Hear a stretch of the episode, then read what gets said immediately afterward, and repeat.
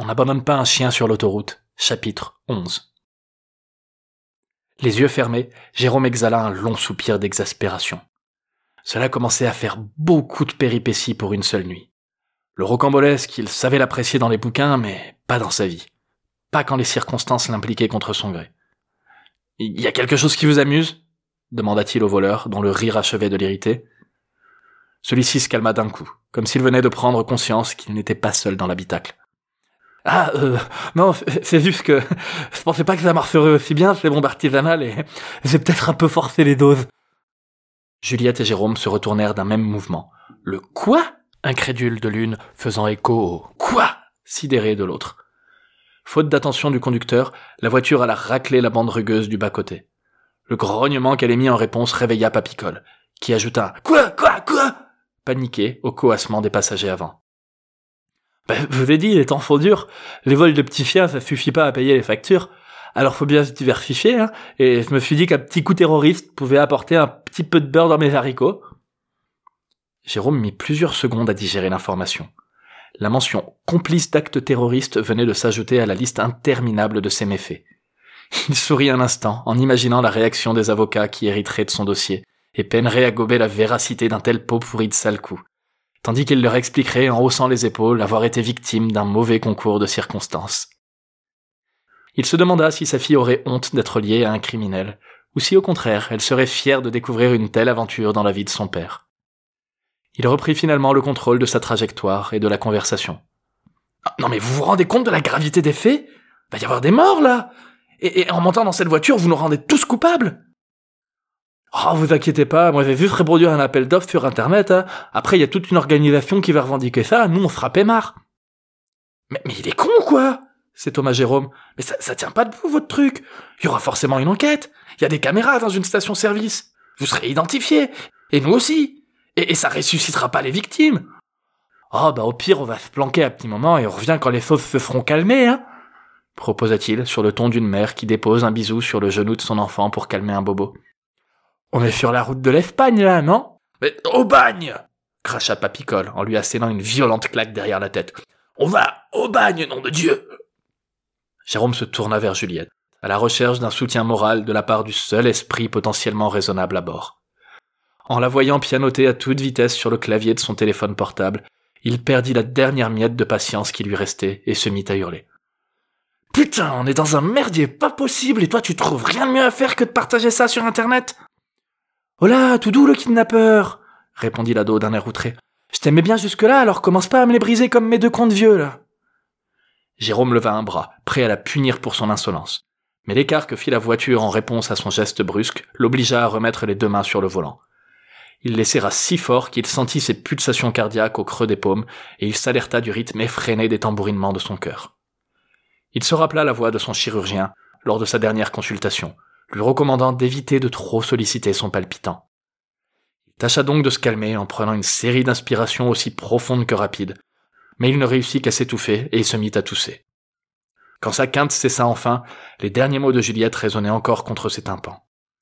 Putain de gosse ingrat lâcha-t-il pour lui-même, encore plus énervé par le manque de respect de la gamine envers ses parents que par l'enchaînement de tous les événements passés.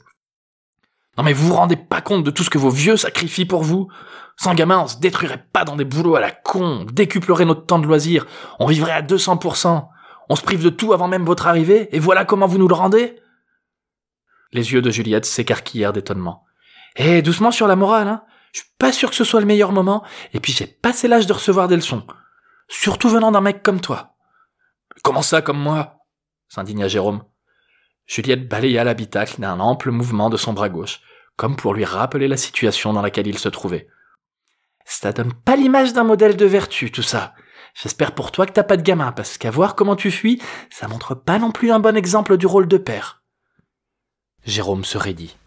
Les mains enfoncées dans le faux cuir du volant, il retint une gifle qui ne demandait qu'à partir et laissa passer quelques respirations avant de daigner répondre d'une voix atone.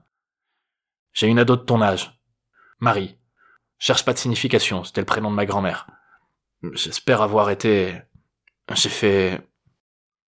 Ses épaules se soulevèrent sous l'effet d'un hoquet et de son hésitation. Il déglutit, poursuivit dans un murmure étouffé. Je pense faire de mon mieux en tant que parent, même si... Et t'as décidé de fuir comme ça parce que tu regrettes de pas avoir vécu à 200% coupa Juliette dans un gloussement. Jérôme regarda vers le ciel. Croyant voir du brouillard se lever, il actionna les essuie-glaces. Sa vision resta trouble. Il se frotta les yeux. Non, je... Mon seul regret, c'est de pas avoir passé assez de temps avec elle quand elle était gamine. Maintenant, c'est... C'est une autre histoire, tu comprendrais pas. Juliette lui adressa un regard désapprobateur, secoua la tête, puis replongea son nez vers l'écran de son téléphone. L'habitacle se retrouva baigné d'un étrange silence. Même les grognements du chien semblaient s'être calmés. Jérôme se sentit pris d'une profonde lassitude. Son esprit venait de subir l'effet d'une chasse d'eau. Après s'être rempli d'émotions jusqu'à saturation, il se retrouvait vidé d'un coup, remis à zéro. Il reprenait le chemin de son habituelle indifférence face à la vie. Une série de clignements d'yeux frénétiques l'aida à retrouver sa lucidité, à se persuader que tout ce qu'il venait de vivre n'était qu'une divagation de son imagination fatiguée par la route. Après tout, ce n'était pas la première fois qu'il se laissait ainsi aller à d'étranges rêves éveillés. Il lui était même déjà arrivé de se figurer en héros de roman. La main qui s'agrippa à son épaule le ramena à la réalité et le fit bondir sur son siège. Dis, on va toujours au bagne, hein Les épaules de Jérôme s'affaissèrent dans un bruyant soupir. Son menton retomba contre sa poitrine.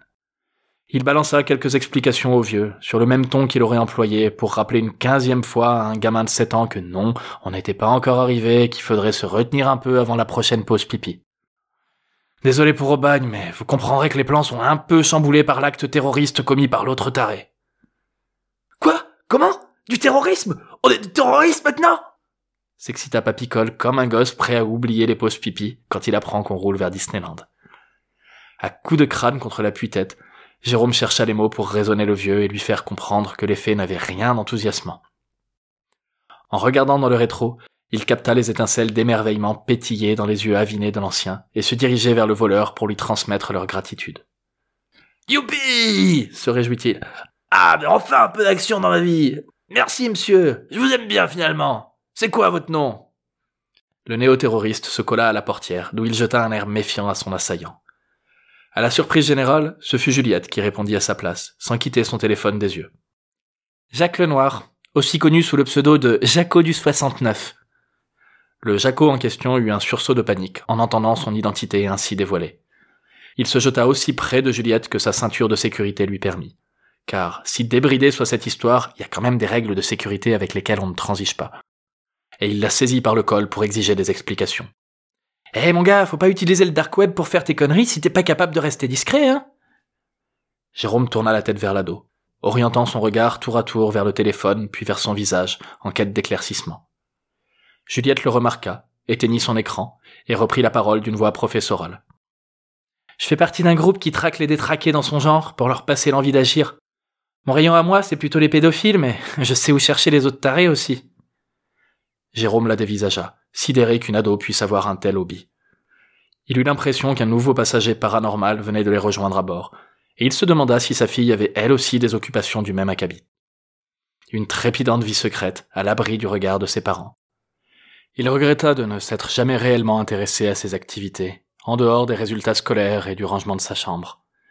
Ils auraient pu construire leur histoire en commun dans un cadre différent des quatre murs de leur maison, s'il avait trouvé une place auprès d'elle dans ses loisirs, en tant qu'acolyte, confident, complice. Un haut le cœur lui remua les entrailles au souvenir des derniers mots assénés par sa femme. Il n'était qu'un père absent, et méritait de ne rien obtenir au divorce.